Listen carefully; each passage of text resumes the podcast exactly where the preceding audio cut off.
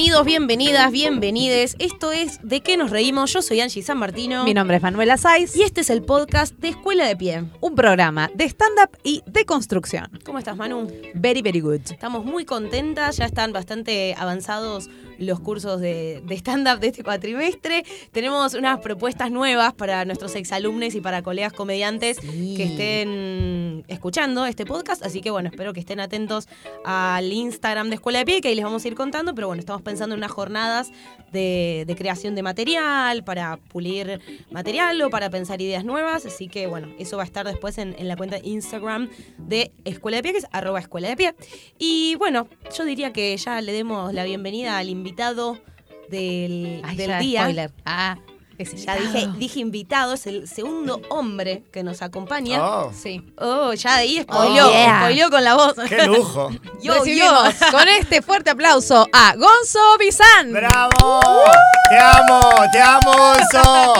¡Qué capo que sos! Me encantan todas tus rimas. Bueno, muchas gracias, muchas gracias.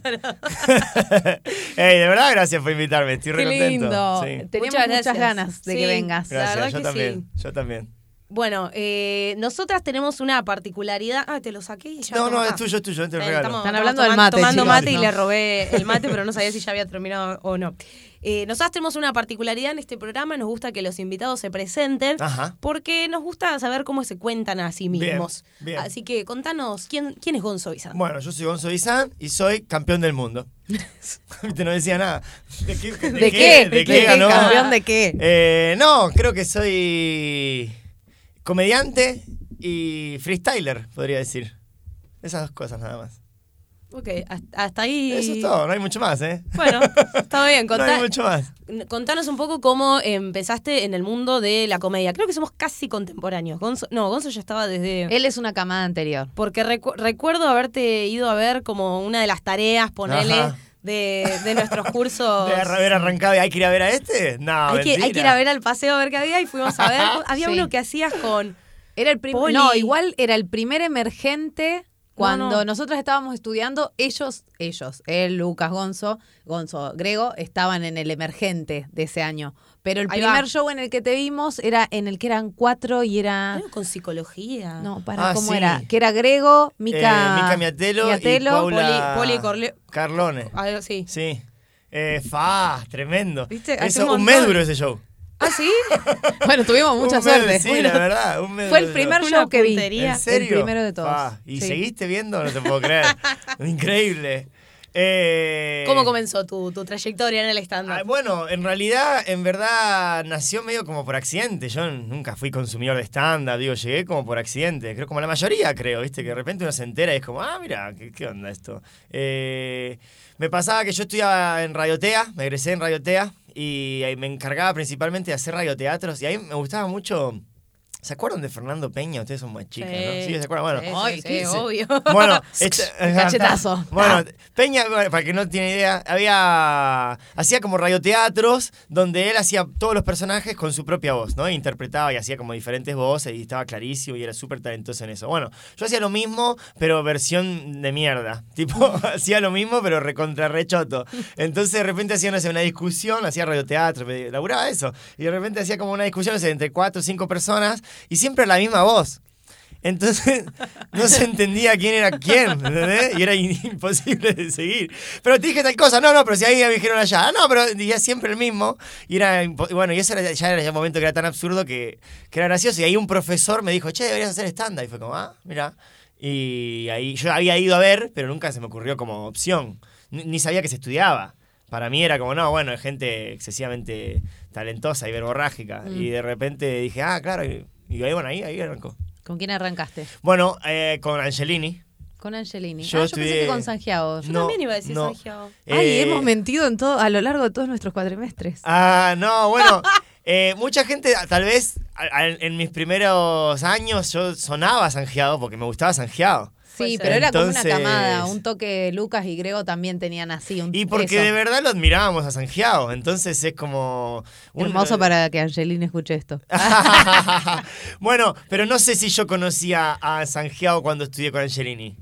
Claro. ¿Entendés? Creo que a, a medida Mm. que fui a- metiéndome, de repente me, me enganché de Sanjeado y fue como, uh, me encanta este personaje inocente, ingenuo, eh, y encima juega con agudos y era como yo me siento inocente, ingenuo y de repente... agudo? Y el agudo no, pero lo, lo inven- se lo robé. Y fue como, bueno, y hasta, hasta que me encontré a mí mismo, ¿no? Pero en esa primera instancia imitaba lo que a mí me causaba, que era muy parecido a lo que hacía él. ¿Y, ¿Y cómo, cómo- llegaste a Angelini? Bueno, por este profesor. Este profesor me dijo, vos tenés que hacer stand-up. Y yo le dije, bueno, está bien. ¿Y cómo seguimos? Y me dijo, bueno, te paso el, el- el número de un amigo mío que estudia ahí, fíjate. Y me pasó el número de, de un tipo que... No me acuerdo el nombre, pero un tipo re vieja escuela. Si yo les digo, ustedes van a decir, ah, creo que sí. Un tipo, uno recontra re viejo. ¿Que da Y- clases o que actúa? No, no, actuaba. Ni siquiera sé si actuaba más. Actuaba en- en Honeyman. No, no, no. Bueno, ah, si me acuerdo se los voy a decir. Eh, y el tipo agarra y dice, me lo, lo llamé y me dijo, sí, te voy a pasar el teléfono con el que estudié yo. Y me pasó el teléfono con el que estudié, con el que estudió y estudié yo también. Que era un Ah. curso anual, digamos. Era, era, eran dos cursos, estaba separado en, en- en como primer Ah, cuatrimestre claro. y segundo. Entonces siempre fue raro, porque siempre me decían, bueno, ¿cuándo arrancaste a hacer stand-up? Y no sé, porque el primer cuatrimestre fue en la mitad del año anterior y terminé en la mitad del, del Claro, otro. y ahí después, después del primer cuatrimestre ya, no sé, hicieron muestra, empezaron a actuar y a girar. Bueno, bueno, es raro en realidad. Perdón, estoy cagando a piña la mesa, así que si, si escuchan soy yo, ¿sí? Perdón. Eh, fue raro porque ni bien terminé el curso, hubo un año que no actué más. Terminé el curso y fue como, bueno, está bien. Yo, Este yo- profesor era un pelotudo. no, no. Me cagó la vida, Ah, perdí un año. ah, Lo ¿qué- queremos. no. Lo queremos, Eh. Sí, claro. Eh, aparte, casi todas las escuelas salieron de ahí, ¿no? Como Sí. que fue sí. Por eso, Weinstein. por eso decimos estuvimos mintiendo toda la vida, porque nosotras a nuestros alumnos siempre les hacemos el árbol genealógico. Ah, mirá. ¿Entendés? De cómo, como te hacen cuando estudias Sí, Reiki, de que te dicen este linaje es así. bueno, y siempre a, a ustedes tres, a Lucas, a Grego y a vos los ubicábamos debajo de Ah, Santiago. mirá, mirá. Igual que a Fer y a Lucho. Ahora Claro. tenemos que cambiar el árbol. Eh, y hay que cambiar el árbol Como el porque señor de los anillos, tal, maestro tal. Sí, claro, claro. tal. Lucas estudió con señales de humor. Cierto. Y Grego estudió con, con este tipo que hace medio como humor oscuro ahora en, en Absinthe. ¿Cómo se llama? Ay, me re. Zurdo, súper zurdo. Grande, un tipo grande. Eh, Joey López. Joey López. Mirá, mirá. Ese. Dun, dun, dun, dun, Ese, dun. sí, estudió ahí con Con Joey Joey, López. mirá. Mirá vos. Eh, y mm, bueno, no sé, eh, eso. Bueno, dejaste por Dejaste un un año, y te. Ah, bueno, ahí estábamos. Gracias, te agradezco. ¿Cómo ramificamos? Eh, sí, dejé un año y no estaba interesado como en seguir potenciando. No conseguía espacios, era muy difícil entrar en el circuito. A mí siempre, siempre, hasta el día de hoy me cayó mal hacer lobby y, tipo pedir, no sé, favores o lo que sea. Digo, no, odio a la gente que hace eso, odio hacerlo. Digo, no, no. No, no lo disfruto. Entonces no quería ir y pedir, tipo, hey, ¿me podés invitar? Digo, no, entonces yo muy terco también, ¿no? Pero de repente no, no me encontraba. Hasta que un día Vicky String consiguió un espacio en el Paseo de la Plaza y me dice, che, mira, los domingos está vacío en la Lennon. ¿Tenés ganas de hacer un show? Armamos con Agustín, que también fuimos todos compañeros Sí. ese curso. Ah, los tres, con Agus a la vez. Agustín a la vez. Y Vicky String, y me, me dijeron a mí, y fue como, dale, buenísimo. Y mira, lo mejor que pudo haber pasado fue que en algún momento, no sé por qué, llegamos a la conclusión de que convenía que yo presente. Como que no sé si por una cuestión de personaje simpático o lo que sea, pero dijeron, che, no, que presente Gonzo. Y eh, después eh, iban rotando entre Vicky y Agus, digo, el orden. Y siempre al final teníamos un invitado. Que eso también fue una buena decisión. Hay, hay dos decisiones. Una, que es que el haber tenido invitados nos codió con un montón de gente que de repente, sin, sin una cuestión de lobby, o digo, no era por una cuestión de pedir favores y nada, sino por una cuestión de, che, dale calidad al show, que somos unos muertos de hambre nosotros, que recién salimos del curso y, y somos una vergüenza de comedia, que venga alguien y era increíble, a, a- a tal punto que a veces era tipo una lastimadura al ego constante, porque era como, fa, cuánto nos falta para hacer reír. Porque no sé, me acuerdo incluso, eh, no sé, hacíamos todo el show y salía Connie Ballarini y Connie era como ¡pa! La rompía toda. Y de repente, bueno, gracias igual a todos por haber ido. Y me digo, Bueno, pero el igual contraste era eso- muchísimo. Eso es tener un montón de registro, que está, está buenísimo. sí, sí, siempre Como- fuimos muy... Hay, hay a- algunas personas que se quedan en actué con. y- Claro. dale, bueno. No, no, no, yo, yo me fui más, siempre soy más de castigarme, ¿viste? Entonces fue como, ay, que ella hace reír más y yo soy un muerto. Y sin embargo, o sea, eso fue una decisión porque de verdad el show era bueno, porque justamente eso, teníamos a alguien que era bueno, que venía. Y también por otro lado pasaba que eh, lo que mejor, eso digo, lo que más agradecido estoy es que de repente gracias a, a ellos, ¿no? A Vicky y a me pusieron a mí de presentador y eso me hizo perder miedo. Digo, yo cada vez que actuaba tenía miedo. Hasta el día de hoy igual, ¿no? Eso no se pierde nunca. Pero sí me... Tenía un miedo casi como que no me permitía organizarme bien, de repente eh, actuaba mal del nivel de nerviosismo, ¿entendés? Como estaba muy tenso. Y de repente el hecho de salir súper nervioso a presentar, bueno, que yo no sé qué, voy en el primero, y me fui, ya para esa segunda, Claro. ya volvía con miedo, pero ya con un cachín más. O sea, poner iba Agus, ¿no? Y de repente volvía yo y ya estaba con miedo de nuevo, pero hey, bueno, ya pasé acá, digo, no es tan grave. Digo, aparte la idea del presentador es como eh, de ir en el medio, es como muy, muy poca expectativa. Digo, es súper importante, digo, después podríamos analizar por qué es súper importante o no. Pero desde la, la, la visión inexperta es como, bueno, este está presentando el resto, digo, si me hace río no, no importa. Y entonces desde esa falta de presión yo me encontré comodísimo y fue como, "Ah, ¿qué? Esto es una genialidad. Claro, claro. Y entonces ahí cada vez me fui relajando, relajando, relajando, hasta que, bueno, eh, de- en muy poco tiempo mm, logré jugar arriba del escenario. Y creo que eso fue lo que más me, ayudó, digamos, para, para tener buenas funciones y, no sé, caerle bien a productores y que me inviten a lugares. Porque de repente, de verdad, en muy poco tiempo yo ya estaba jugando, ¿eh? ¿Entendés? No sé. Y ya estaba contento y ya... Y de repente capaz colegas de, de que ta- estaban ese mismo tiempo que yo, o que incluso habían act- actuado todo ese año, seguían con mucho miedo y yo como que gracias a, a ser presentador pude, pude encontrarme con eso, sí. Bueno, está buenísimo. Está Sí, bueno- porque está es bueno algo que se renota. Sí. Eh, por ejemplo, la vez que te fuimos a ver hace poquito con Laila, una de las cosas que hablábamos era eso, cómo se te ve de tranquilo en el escenario y de que parece que no te cuesta nada la, el- la interacción con el otro y tener a, a las personas tan cerca. Por ejemplo, en- Claro. en, microteatro que te vi y, este- y el material era súper interesante, estás ahí pegado Hmm. y nada, se te ve súper relajado. Sí, y- es lindo. Re, re, súper pero viste que es, es algo difícil de lograr, porque a veces pasa que los comediantes están como muy manijas o ves que están en su rollo y que, bueno, el público es el público. Pero es como si fuese una conexión que está a la par, digamos. Yo tengo la sensación, no sé, estoy pensando un poco en, en- en voz alta, ¿eh? Que, que- Porque, sinceramente, eh, como que estoy acostumbrado a entrevistas, pero nunca de este lugar. Entonces, gracias. sí, qué bien. Eh, no, pero de verdad, tengo la sensación de que de repente en lo que refiere a conexión con el público es algo que disfruté desde muy chico. Digo, mi mamá es bailarina eh, y antes de cumplir un año yo ya esta- estaba como bailando, yo claramente no, pero mi mamá hizo una coreografía conmigo en el escenario, ¿entendés? Y y de chiquito ya estaba arriba del escenario, digo, en espectáculos. Eh, bailé folclore, árabe, no sé, flamenco, lo que se te ocurre. Siempre estuve ahí arriba. Y siempre hay como un miedo, pero hay una vez que vos estás ahí arriba, cuando vos confías en, en lo que tenías preparado, en este caso puede ser la coreo o, o, no, sé, los pasos con tu compañera o, o una rutina, cuando vos confías en lo que tenés que hacer, una vez que estás ahí arriba, ya está. Es como si ya está eso, ya está bien, digo, ya sé que está bien, ya no puedo hacer más nada. Entonces es solo disfrutar. Entonces creo que siempre disfruté de, de- de- de- de eso. Lo, lo que me pasaba al principio es que no confiaba en mi rutina. de repente es lo mi más primera común del función mundo. era eso. Yo digo, bueno, sí, yo preparé, preparé, pero preparé esto que sé que es una porquería porque me comparo con, con esto que vienen a cerrar y yo soy una vergüenza. Entonces de repente desde ahí venía más. Y creo que incluso, no sé qué piensan ustedes, pero a mí me da la sensación que desde ahí nace la- las, las peores situaciones de, de- de miedo, porque digo, hasta el día de hoy tenemos miedo, ¿verdad? Entonces digo, ¿cuándo? Pero digo, ¿por qué si yo actué el domingo en Sherlock, que estaba súper tranquilo, y si de repente me invitan a un festival me pongo más nervioso? Si lo que yo hago es lo mismo, y la confianza que yo tengo del texto es la misma. Y para mí la, la- la secuencia es que... Por eso quería saber qué, qué piensan. Porque para mí la secuencia es que eh, el miedo es proporcional a, a, a, A la expectativa. a la expectativa de fracaso. Como, claro.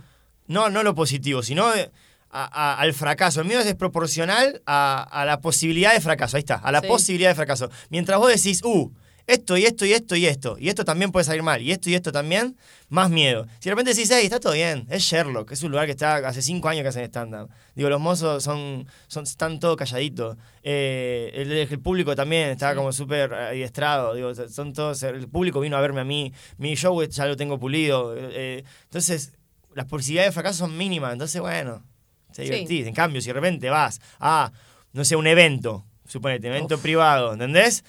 Eh, pensado donde el salón no tiene el sonido, donde lo- lo- los que trabajan ahí están haciendo licuado, daiquiri, que, a, los, a los gritos, que una misa milanesa para quién era, allá, digo, como de repente mientras más es la posibilidad de fracaso, más es el miedo, porque decís, sí, tengo más chance de cagarla. Por eso en festivales, en tele, donde decís, van a tener risa grabada esto, se va a escuchar, ¿qué pasa? Sí. Como me da la sensación que viene por ahí. Sí, yo pienso que es un poco y también el ganar confianza en uno mismo. Hmm.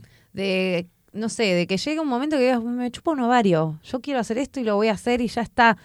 También me parece que muchas veces ponemos en nuestra cabeza voces de autoridad que, que a nadie le importan, digo, que más allá de tu cabeza nadie está diciendo, uy, ¿qué está haciendo? Nos pasaba a nosotras, ahora que te va- vamos a preguntar también que sos docente, eh, cuando nosotras empezamos a dar clases, nos recostó decidirnos por eso, por decir, bueno, ¿cuántos años tenemos haciendo stand-up? ¿Y qué va a decir quién?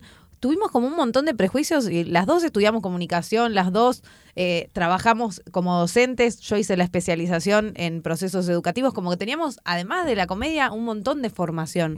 Y sin embargo, nos preocupaba esa voz en nuestra cabeza diciendo qué va a decir fulano de tal. Eh, Bueno, pero porque en nuestra generación, hoy creo que no, pero en nuestra generación se juzgaba mucho. Se juzgaba muchísimo, tipo, eh, mirá, este está dando clases, un muerto de hambre, que yo ya como, uh, qué cruel que es esto con esta persona. Es como Sí. que, no sé, yo siento que el entorno era muy... elitista, ¿no? Sí, También. elitista y crítico, y, y- y crítico en, en exceso, como decir, ah, está dando clase, ¿no está? ¿Entendés? Digo, ¿qué- qué- ¿cuán grave es para vos que el tipo de clase? Digo, calmémonos.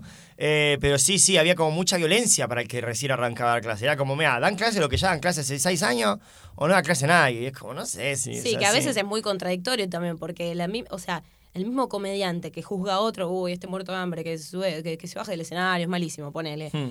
Eh, un comediante tiene que saber que, que quizás sí, quizás es malísimo, pero porque no nos queda otra que subirnos al escenario para ir encontrando como el rumbo por dónde va la comedia de cada uno. Hay gente que la encuentra en tres funciones y hay gente que necesita cuatro años. Digo, hemos visto un montón de comediantes que al principio por ahí no, no, no encontraban por dónde iba la cosa y después de muchos años recién eh, hicieron como un clic y, y- o pues quizás conectaron con su público, porque a veces son como muchos factores Sí, los sí, que tienen que totalmente. ver.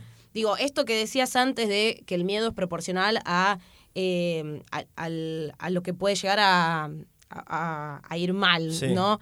Eh, creo que también tiene que ver con herramientas que uno va tomando para que sean cada vez menos las posibilidades de cosas que vayan mal o que esas cosas dependan de afuera. Digo, te llamaron de un evento. Si ya sabemos cómo son los eventos y yo ya sé que soy buena comediante, pero en un contexto determinado, digo, si yo empiezo a construir mi público, si yo estoy confiada de que el material que digo es lo que siento y que no lo hago solo por hacerme la graciosa, ya sé que si viene un evento me sacan de este contexto, bueno, una de las posibilidades es que me vaya mal, pero eso no quiere decir que soy un fracaso. No, claro, claro, sí, totalmente de acuerdo. Eh, sí, incluso uno también va aprendiendo a trabajar en esos contextos hostiles. Eh, y también de repente, pero ¿cómo estoy cagando piña en la mesa? Nah, no pasa Perdón. el audio va a quedar como el culo. No, es más lo que se- lo que escuchamos nosotros que lo que se escucha. Ah, bien, bien, entonces no lo que- blanqueo más, gracias. Eh, Claro, porque después Bien, pasa bien, que bien. dices, uy, perdón, y tipo del otro lado estás tipo, no pasó nada. ¿Qué, qué perdonó? ¿Qué hizo? ¿Qué perdonó? ¿Le ¿Qué escupió hizo? cuando dijo de ese? ¿Qué habrá No. hecho? Cagó el mate. Eh, uno se va como, sí, sí, aprendiendo a manejar en ambientes más hostiles y, y de repente todas esas posibilidades en contra de, de que pueden perjudicar el, el- el- el espectáculo, uno las, puede empezar a dominar, los, los ruidos, del, eh, pero, pero bueno, digamos, siempre existen posibilidades, digo, ya sean externas o propias o lo que sea, y, y hay que trabajar y lleva su tiempo. Y de la misma forma, uno tiene que ser consciente que si de repente, por ejemplo, yo ahora estoy oxidado y si tengo que hacer un evento, no sé, un cumpleaños de 15, como, uh, hace tanto que no hago, que de repente, no sé si callaría ah, con la misma fluidez y naturalidad y eficacia que antes, ¿entendés? Creo que ahora sería un poco más brusco, digo, ¡eh! No sé. Cierren el Sí. orto. Claro, digo, no sé si me saldría, estoy fuera de, de estado, ¿entendés? Entonces, de repente... Sí, o quizás también aprendemos a qué, a qué cosas hay que decirles Elegir, que no y punto. también, también. A veces hay una necesidad económica, Claro. laboral, lo que fuera. Pero. Pero sí sirve entender que de repente, así como uno evoluciona y, y- y- y aprende a, a modificar, eh, aprende también a que son procesos. Y de la misma forma, uno cuando juzga los procesos eh, evolutivos propios, son los ajenos. De repente, de verdad, yo me recuerdo que el entorno era eso. Yo no sé si criticaban tanto a alguien que le iba mal una función, pero sí que si cualquiera arrancaba a dar clases, como eh. Incluso sí, yo también capaz podría haber arrancado antes. Y creo que por miedo a eso mismo tardé tanto. Sí, sí. Yo siempre sí. tuve ganas de experimentar con, con, con este trato, ¿entendés? De repente, incluso me acuerdo, bueno, hablé con ustedes, también les pedí, tipo, eh, algún tip, digo, voy a arrancar ahora, arranqué el año pasado, ¿no? Y me acuerdo algo que me dijo Fede que le dije, che, ¿me querés compartir algo? Voy a arrancar eh, el mes que viene a, a, a dar clase, qué sé yo. Y me dijo, amigo, sabes todo. Fue como eso, como te vas a dar cuenta que sabes todo. Digo, son años de laburo, son años de, de- de trabajar con estas técnicas, de enfrentarte a miles y miles de, de- situaciones, de, de verla en vos o, o en tus compañeros y de repente decir, bueno, eh, qué sé yo, si me van a preguntar, sé qué responder, sé qué es lo que conviene, sé cómo construir esta oración para que sea mejor. Entonces, de repente, nada, es eso, es, es entender que estos procesos eh, de repente se relataron, se relataron, se retrasaron solo por las relaciones tóxicas que hay en el ambiente. Sí, eh, también ahí uno aprende a quién le da entidad y a quién no. Claro, y qué, qué opiniones empiezan a, a entrar mucho más en juego que otras. Hmm. Porque de última, no sé, si hay alguien, digo, también hay, hay docentes de stand-up que ni siquiera han hecho stand-up, o sea, a Claro. ese nivel, que quizás es algo que, no sé, si me preguntas a mí y alguien quiere hacer stand-up, te diría, y que si alguien por lo menos que se haya subido a un escenario, Bueno, por yo- lo menos. A mí me pasó ahora. Pero digo, también es, eh, es responsabilidad del- de, los alumnos, digo, de los alumnos que, que pagan una cuota para, eh, para aprender con alguien que no ejerció y listo, problema de esa persona y ya, digo, no es que hay que andar juzgando ni nada. ¿Qué te Eh, pasó ¿con ahora? ¿Qué, qué te, qué te pasó? No, que digo, está bien lo que está diciendo. Capaz- Capaz le quedó justo en la mitad de cuadra y fue a ese, a ese taller porque... Tal cual. Tal cual. Bueno, pero, pero sí, es medio, digo, hay que ver la expectativa. Digo, tal vez fue a ver qué onda, y no le importaba si el nivel de profesionalismo, y de repente capaz hay gente que dice, "Ey, no, no, yo quiero ir con este porque que yo, ¿entendés? Como, ¿Qué te eh, pasó que dijiste me pasó ahora? Ah, sí, bueno, que tengo un alumno que de repente estudió con una persona que yo no conozco. Qué Y raro. si yo no lo conozco, Es verdad, sí. Es ¿Entendés? porque no haces stand-up. si yo no lo conozco, dudo qué absolutamente feo, de qué todo. feo momento. Cuando, ¿con Después quién nos pasas el nombre a ver si ¿Entendés? nosotras sabemos. Eh, no, ni me lo acuerdo, ni podría decirte, porque me dijo, sí, yo estudié con Pedro Ciborilian. Y es como, ¿quién? No hiciste eso. Como- Sí. Me dice, sí, sí, estudié con Pedro ahí en sí, para Pipap. Y es como, no, ¿qué te, dónde te metiste? eso. Y, dije- y dije, y le dije, dije, qué suerte que te anotaste acá de nuevo. Digo, como claramente eso no alcanzó. Claro, bueno, nos ha pasado a nosotras también, de que igual también pensamos que creo que así como cada comediante tiene, tiene su forma de hacer comedia, sus procesos creativos, digo, también los distintos niveles iniciales también pueden llegar a ser muy distintos. Entonces, como que también pueden, pueden sacar distintos recursos y distintas cosas de hacer dos niveles iniciales y que los dos estén buenísimos. Sí. O quizás conectar más con un estilo de profe que con otro. ¿Cómo fue, cómo fue la experiencia para Bueno. de- Eso, ¿cómo te sentís ahora? Porque fue como el primer. Ah, el ¿de como cursito. profe? Claro. Eh, Nosotras ya recibimos comentarios tuyos. ¿Ah, sí? Bueno, ojalá hayan sido lindos. Es más, tenemos, Eh, creo que un Sí, alumno Pablo, un- nuestro. un alumno eh, que fue nuestro Ah, y después sí, fue no como... me sí, gustó sí. mucho. Dijo, esto es una mierda, voy a buscar Me otro". dijo, no, mujeres no, haciendo no, no, no, no, no, no. Pero no, sí me no. dijo que eras muy exigente. Soy muy duro, soy muy duro porque Me así encanta, lo soy. esa soy yo en nuestra Ah, escuela. bien, bien, la bien. dura. Sí, sí, sí, sí, sí. Eh, lo que pasa es que... Pará, quiero aclarar una cosa. El pibe vino porque de verdad le gustaba mucho mi perfil. Jamás Sí. habló mal de usted ni nada. Cero, ¿eh? No, No, no. no, ya sabíamos que Eh. eras, eras como su referente. Ah, bueno, eso, tal cual. Sí, sí, Sí. no, no, ningún problema con ustedes. Incluso la tenía, nada, tenía No, bastante i- clara. igual, a ver, si alguien. Eh, Sí, decide- puede pasar también, claro, eh, totalmente. nosotras también, una de las cosas que fuimos aprendiendo es que no les vamos a quedar cómodos a todo el mundo. Claro. Y nos tuvimos que amigar con eso, porque también hay gente que o, o que no le gusta lo, lo que hacemos o que por ahí no puede Sí. estar a la altura de la responsabilidad que nosotras pedimos. Hay gente que por ahí quiere más un divertimento y nosotras hasta cierto punto tenemos, tenemos unos límites. Una vez nos pasó a un alumno que vino y dijo, yo quiero hacer chistes machistas. Ah. Y fue tipo como... Ah, bueno. ¿Por qué venís acá? Claro. Venís a uno de los pocos cursos que hay No lo puedo mujeres. creer. Bueno, Eh, contanos tu experiencia. Sí, ¿cómo bueno, eso. eh, Aprovecho que lo dijiste. Sí, yo soy excesivamente duro, exigente, porque a mí también fue lo que me gustó cuando yo hice el curso. Eh, Yo fui a hacer el curso como, a ver qué onda es esto, ¿entendés? Yo fui a ver qué onda porque yo quería apl- aplicarlo a la radio. Digo, yo jamás pensé que iba a hacer una carrera como comediante, que yo.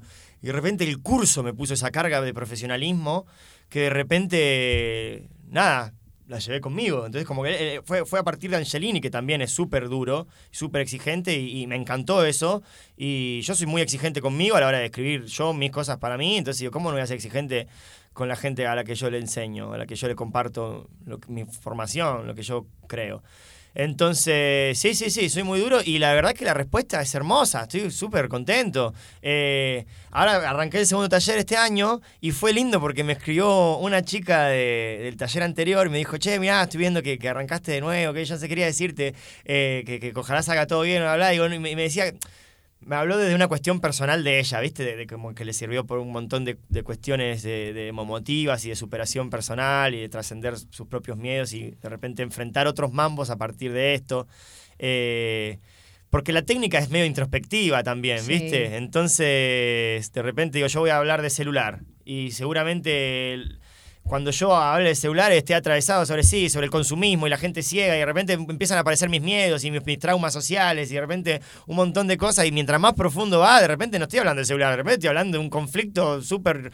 eh, Sí. Bueno, y eh, yo trato de, de llegar a ese nivel de profundidad, me divierte, que creo que es lo más rico que hay en la comedia. Y esta chica, bueno, me comentaba eso, cómo le sirvió de repente cuestionarse, bla, bla, bla, y de ese lugar fue como, fa, y me dijo, no sé si te das cuenta que lograbas todo eso. Y digo, no, ni en pedo. ni en pedo me daba cuenta. Eh, y después otra cosa también que, que resaltó y fue como, claro, mirá, yo a veces estoy tan concentrado en, lo que tengo que hacer que de repente me- como que me invitó a, a mirarla todo desde afuera y fue como, ah, me dijo, no sé, o sea, terminamos el taller, habremos sido 12, 12 12 los, los que hicieron la muestra, ¿verdad?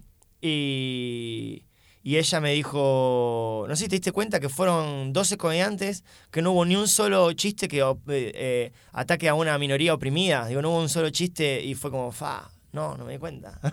¿Entendés? O sea, ahora hay 12 eh, chaboncites ahí tirando chistes lindos. ¿Entendés? Como, "Ey". Ojalá, digo, capaz, no sé, capaz no hacen más, capaz siguen, cómo saberlo. Lo que digo es, por lo menos salieron 12 comediantes al circuito que son, que tienen esta perspectiva tan saludable para la sociedad. Digo, hey, qué lindo. No sé, contento. ¿Hace, eh, eh, debaten sobre por ahí los temas de los chistes o es algo más de una corrección individual que vos vas haciendo? Eh, digamos, no sé, Hmm. eh, en la dinámica de la clase, ¿se dan este tipo de debates? Porque también lo, lo que nos pasa mucho es esto, de que se, em- se empiezan a juntar como muchas energías, muchas historias, que la verdad que se generan espacios como súper lindos y súper introspectivos, como decís, Sí. pero como docente también a veces hay que saber encontrar un equilibrio entre quiero ser parte de esto, pero también eh, estoy en el lugar de docente y tengo que poner como... Sí, límites. Sí, ciertas reglas. Claro, obvio. Eh, sí, pasa. A mí, yo creo. eh, o sea, yo en, en la primera clase. Digo, tuve dos primeras clases, así que capaz lo cambio, no sé, pero por ahora fue así. Eh, solo este es mi segundo curso, eh, entonces como docente mi, mi- experiencia es relativamente nueva.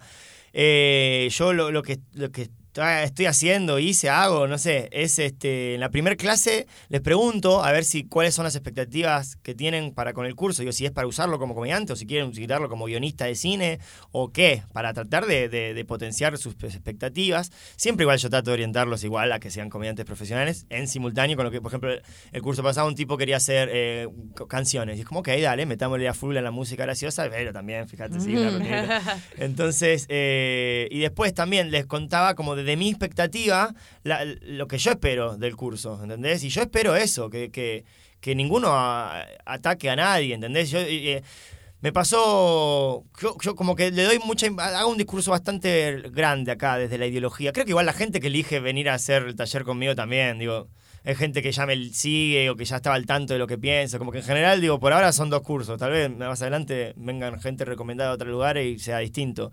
Por ahora son todos como muy cercanos, entonces eh, no me pasó. Solo sucedió que de repente hubo un chico que era judío y de repente se la pasaba haciendo chistes judíos, eh, pero de alguna forma casi como reinstalando el estereotipo negativo en vez de reivindicando lo- los valores del judaísmo. No, no, no, era como, eh, sí. Y yo en un momento, fue la primera clase, que él- porque él lo consultó, me dijo, ah, yo juego mucho con que soy judío. Y le dije, le dije, le dije así y nunca más pasó. Le dije, eh, bueno, lo- vos podés hacer chistes lo que vos quieras, obvio. Lo interesante a pensar es, ¿a quién querés hacer reír? ¿Al nazi o al judío? Y fue como, uh. Uh, Y lo dije esa sola vez y nunca más sucedió. Digo, como que fue... eh, siempre doy también un ejemplo de que me compartió como Laila, que de repente, un poco, bueno, Bimbo también hablaba de eso, ¿no? Que de repente en alguna primera instancia eh, hablaban desde ellas como como de, con chistes gordofóbicos, ¿entendés? Como, como haciendo reír justamente a la, a la gente flaca burlándose de sus cuerpos, ¿entendés? Y es distinto hablar, eh, digo, ¿a quién querés hacer reír? Justamente, a- a- digo, seguramente si hay una persona gorda en el público, se puede ofender por haber escuchado ese chiste, ¿entendés? Entonces, Sí, sí, sí. exacto, hay que pensar un poco eso, ¿a quién querés hacer reír? ¿A, a- a- al sorete? ¿O, o a- o al que está atravesado por lo que a vos te pasa? Sí, en, en otro episodio eh, hablábamos con Lala Pasquinelli, que tiene una cuenta que se llama Mujeres que no fueron tapa, y que mm, nos decía que el humor es un normalizador de estereotipos. Sí. Entonces, si el- o sea, obviamente que entre todas las personas que pueden hacer chistes sobre judíos, el que está autorizado, entre comillas, es el judío, claramente. Pero, ¿qué tipo de chistes? Claro. Porque si lo que haces es hacer los mismos chistes que harían otras personas, eh, no sé, reafirmando que los judíos son es igual a rata, Hmm. eh, lo que haces es normalizar ese estereotipo que 100%, oprime, 100%. en realidad. Sí, sí, so- totalmente de acuerdo. Incluso, eh, bueno, yo trabajo, a mí me gusta pensar en las premisas que a veces son explícitas, totalmente dichas, o tácitas, ¿viste? Que a veces se esconden al, al 100%. Por ejemplo, si yo te cuento el chiste de gallego, digo, eh, eh, no hace falta que yo diga la premisa y te cuente mi postura con mi actitud al respecto, ¿entendés? Yo solamente te digo, eh, oye, Manolo, lo que hacen en la vereda de enfrente. No, la vereda de enfrente das tú. Ja, ja, ja, nos reímos porque los gallegos son pelotudos. La premisa de, mira qué pelotudos son los gallegos. Ja, ja, qué pelotudos son los gallegos. Y como se supone que es algo que tenemos que eh, dar por entendido todo esto, tipo, eh, sí, todos estamos de acuerdo que los gallegos son pelotudos, entonces ni siquiera tengo que decirlo. Claro. digo, che, eh, un gallego le dice al otro, ya arranqué como dando por sentado que todos creemos que los gallegos son pelotudos. Lo mismo con las rubias son taradas, los judíos son miserables, eh, como que reinstalamos Sí. un montón de esto que damos por sentado que todos pensamos así. Y de repente cabe de, che, mira, no sé si eso es verdad, ¿entendés? Entonces, Sí. lo que invita a, a- a reflexionar el humor es eso, es decir, ¿qué, qué, qué estás instalando? ¿Qué verdad estás instalando? Claro. Sí, a mí me pasó que en una investigación que hice sobre stand-up, no habían investigaciones sobre stand-up, entonces tomé a un chabón que hizo en humor en general y decía que un chiste no crea un estereotipo, pero que la reproducción de varios chistes sí. Entonces pienso que quizás es una herencia que viene del contador de chistes, de Hmm. esta cuestión de dar algo por sentado, una voz anónima y que se repite y que circula de forma oral y anónima, que hace que se genere un estereotipo. La cuestión es que acá, ahora haciendo stand-up, tenemos la, la visión de la persona. Entonces muchas veces queda como en el inconsciente eso de, ah, vamos a reírnos de lo que ya siempre se rieron o de, ir al lugar común. Pero es muy difícil también como tomar esa conciencia de decir, ah, estoy, haci- estoy, haci- estoy haciendo un chiste sobre esto desde esta perspectiva. Porque a veces pasa que haces un chiste y decís, ah, no, no me di ni cuenta. Hmm, Sí, no, no, bueno, claramente estamos atravesados por un montón de mierdas eh, que hay que soltar y replantearse. Pasa mucho, para, para mí hay una diferencia muy clara entre, eh, no, no quiero decir una, una edad para no meter a gente, pero eh, hay como una generación de humor que miente y refuerza estereotipos. ¿Entendés? Eh, tengo un, un- un colega, yo no sé si es amigo ni en pedo, pero un colega que dice, eh, mi mujer cocina tan mal que quema hasta la ensalada. No tiene mujer, ¿entendés? Como la exageración, digo... no come ensalada. Claro, digo, la técnica, digo, La negación. si vos analizás el chiste, est- está correcto, es buenísimo, está súper potenciado, eh, las imágenes que con Claro, las cargas. están- estructuralmente está bien. excelente. Ahora, estás instalando, eh, mirá la- lo pelotuda que son las minas de la premisa tácita, eh, no hace falta que lo diga porque todos estamos de acuerdo en eso, se supone. Sí, mirá lo pelotuda que lo, no lo dijo. El chabón salta y dice, mi mujer cocina tan mal que quema esta ensalada. Como, ah, ja, ja, sí, porque es una pelotuda. ¿entendés? Y es como... Sí, y porque la mujer tiene que servir al hombre, porque, porque si no, alguien te podría decir, y bueno, dale gracias que te cocina, por lo menos. Exacto, tal cual, cocinate vos si no te gusta. Claro. Bueno, y de repente ahí está instalando un montón de valores, de, de- de cosas que, que también es de muy vieja escuela, porque te, te repito, el tipo ni siquiera tiene mujer, digo, era toda una mentira que él, él mentía con lo que él creía que podía llegar Claro. a, hacer reír, que eran estos estereotipos que están ahí. Eh, distinto me pasa con de repente sí, nosotros eh, y, y- y las nuevas generaciones, que de repente eh, el, el stand-up no habla desde los lugares más cliché, sino hablan desde donde nos, donde nos atraviesa. Por eso es que creo que los cursos se vuelven introspectivos, porque es ¿qué te atraviesa? ¿Qué te, qué, ¿Sobre qué podés vos sentarte y hablar 10 horas? Bueno, de eso vas a hacer tu rutina. ¿entendés? ¿De qué, de qué te, te- te- te desgarra el alma que, que no podés dejar de pensar? Bueno, a eso trata de hacer reír. ¿entendés? Digo, hablar sobre eso. Eh, pa- Para, mí hay una diferencia abismal entre, bueno, voy a hablar de la mina con una cita. Ah, Sí, o, o cuando te van quedando viejos los chistes. No sé, a mí me pasó que por ahí seguía haciendo determinado material que ya me había quedado como recontra viejo. fu. Y decía, yo ya. En algún momento lo sentía esto, pero ya no lo siento. Y ni siquiera hace falta ir tan atrás. Digo, si yo voy a mis primeros No, chistes, me, me, No. dan asco. Pero yo ahora mismo, digo, Laila se está de vacaciones.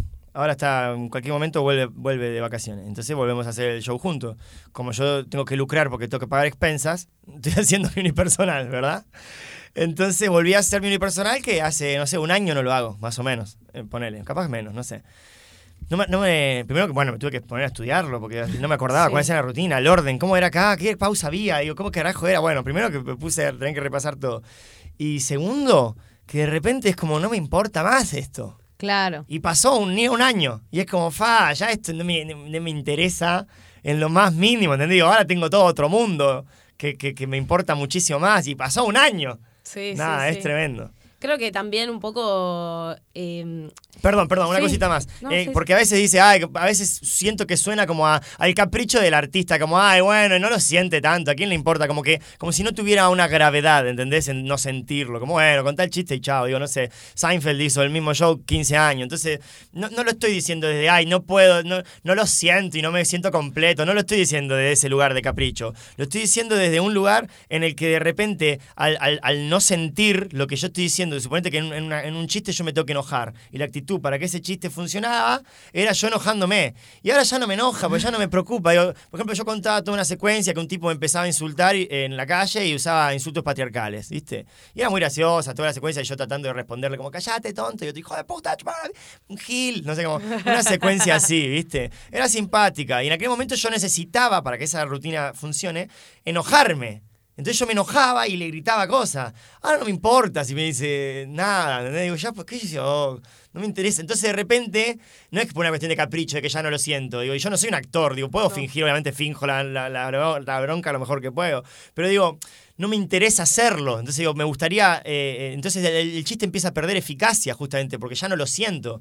Y a veces digo, ahora soy consciente, entonces para el show de mañana o el próximo, bueno, trato de forzar un poquito la bronca ahí. Pero hay veces que no te das cuenta. Sí, ¿Entendés? Digo, tal claro. vez hay otra parte que tengo que estar más, más sorprendido sobre algo que ya lo dije 50 veces y ya no me genera sorpresa.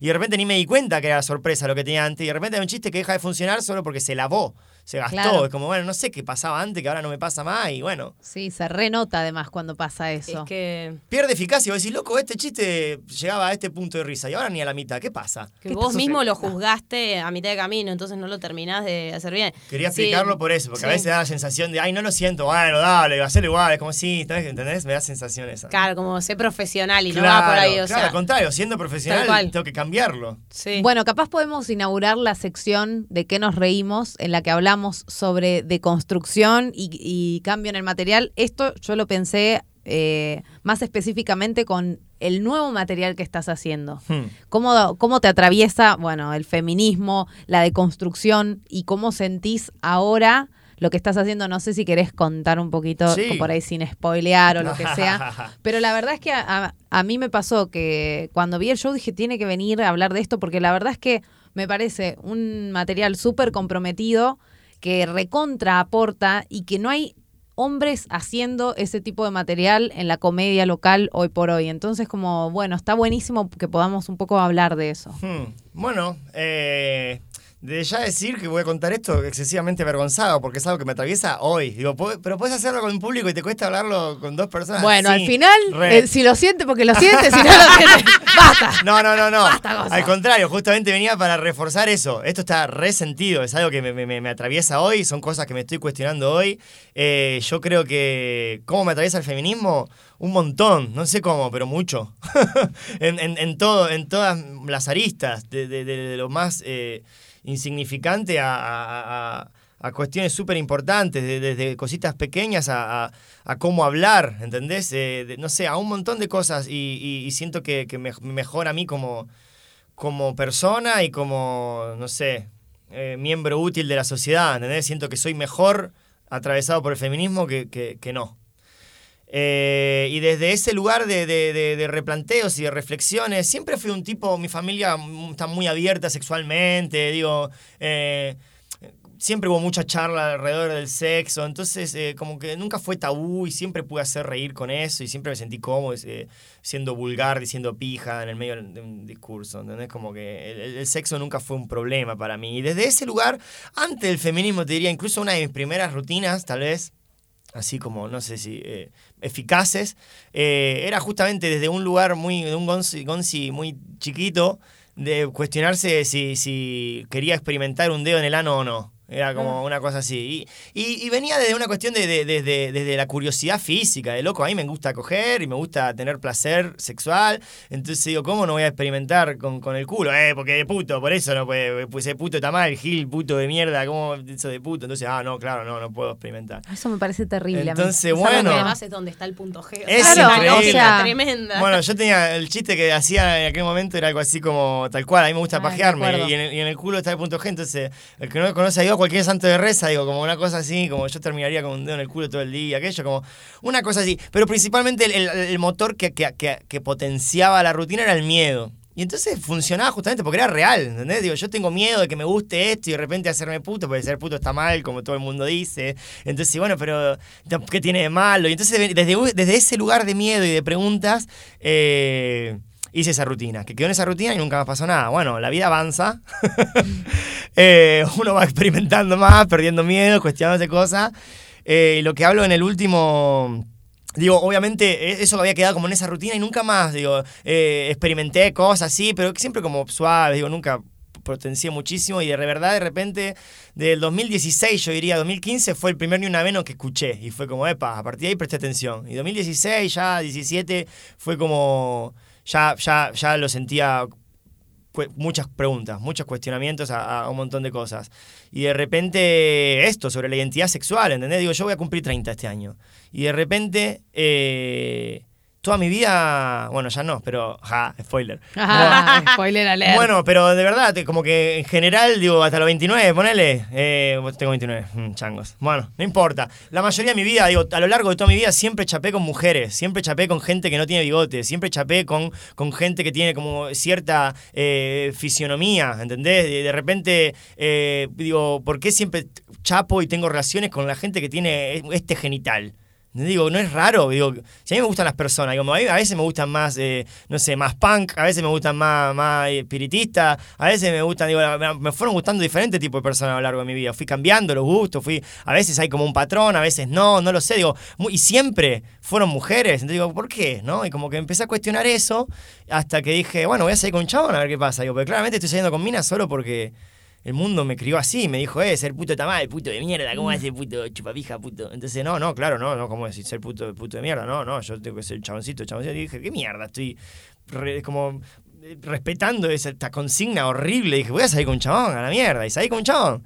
Y, y, bueno, no, sé cuánto contar para que, para que se sorprendan con los chistes, pero lo, importante creo yo es, es, es y, y, tengo ganas de seguir experimentando cosas. Eso creo, lo que, lo que tengo que decir es, eh, la rutina, bueno, cuenta esta experiencia particular y, yo tengo ganas de eso, de de repente seguir rompiendo miedos y tabúes y, es como, ¿por qué me enseñaron a, esto? O sea, ¿por qué si se, entiende? Digo, pero ¿por qué yo tengo que, que, respetar esta mierda que me enseñan, que me adoctrinan, que me dicen, no, esto está mal y esto está bien? ¿Por qué, boludo? Si a mí me gustan las personas, ¿por qué me tienen que gustar siempre con un mismo genital?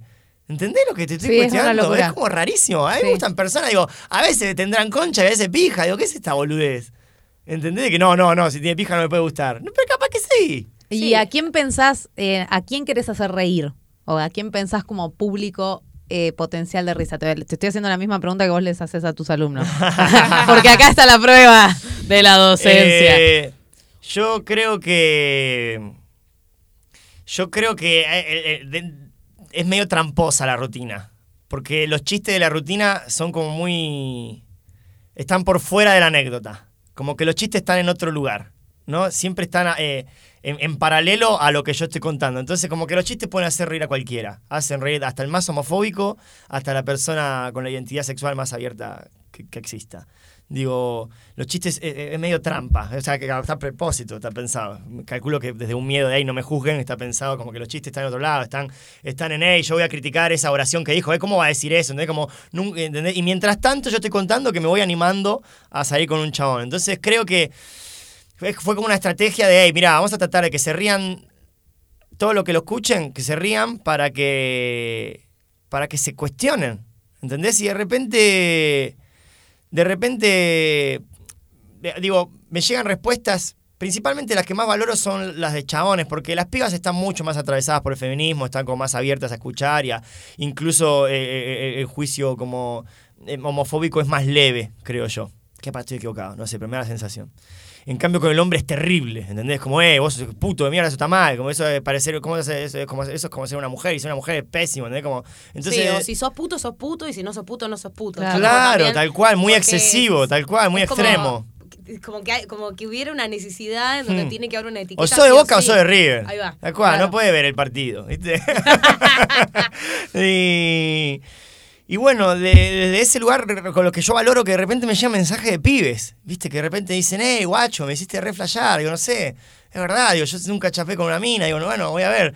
Y, y me gusta la mayoría de la gente, o sea, que... eh, tengo uno como un estribillo, porque lo cuento como cantado, es una anécdota como musical, y hay como un estribillo que dice, nunca chupé una pija, nunca chupé una pija, y, y digo eso, como que no sé si me quiero morir sin chupar una pija.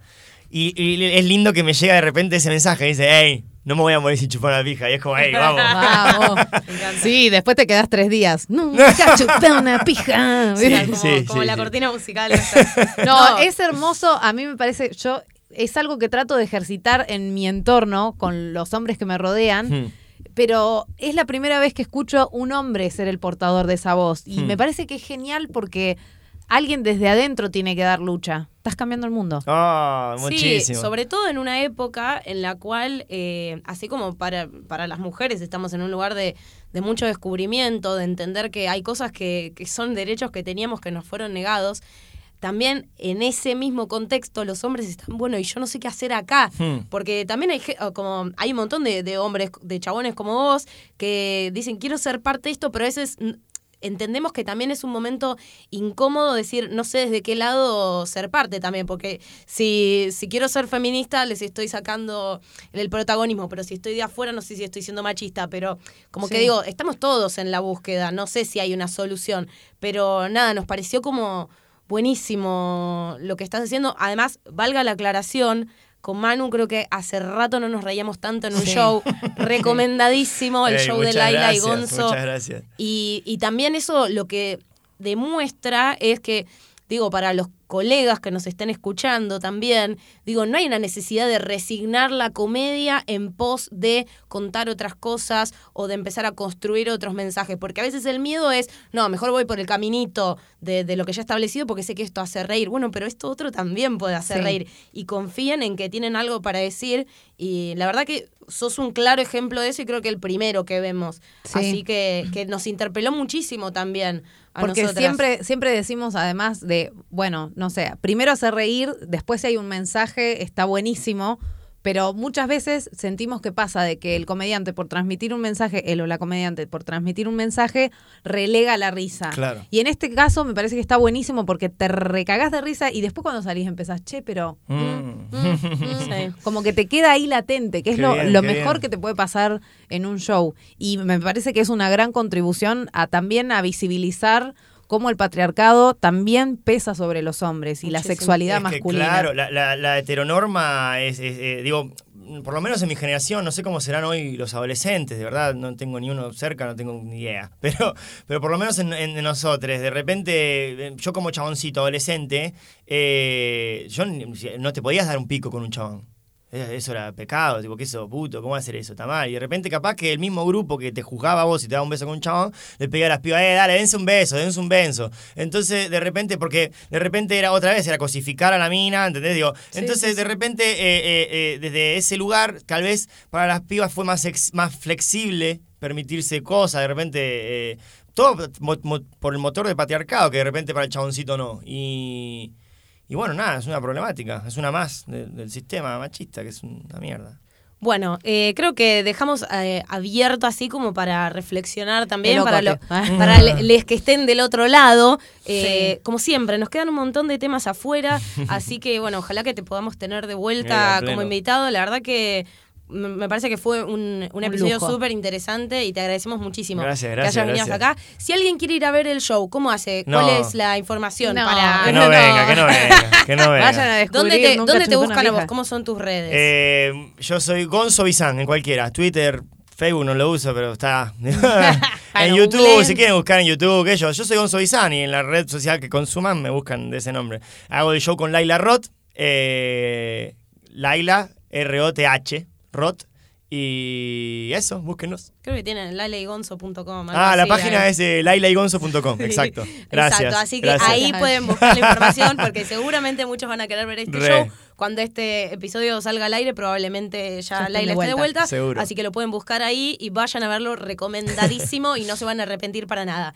Nosotras le- te agradecemos Muchas nuevamente por, por por venir. invitarme. Le agradecemos a la gente de Lucite Radio, gracias a Esteban que estuvo hoy en la operación. Ya saben que nos pueden escuchar los martes, antes que nadie, a las 21 horas en luciteradio.com.ar y también desde la aplicación que la buscan ahí en su App Store como Lucite Radio. Nosotras somos Escuela de Pie, estamos en escuela de pie standup.com.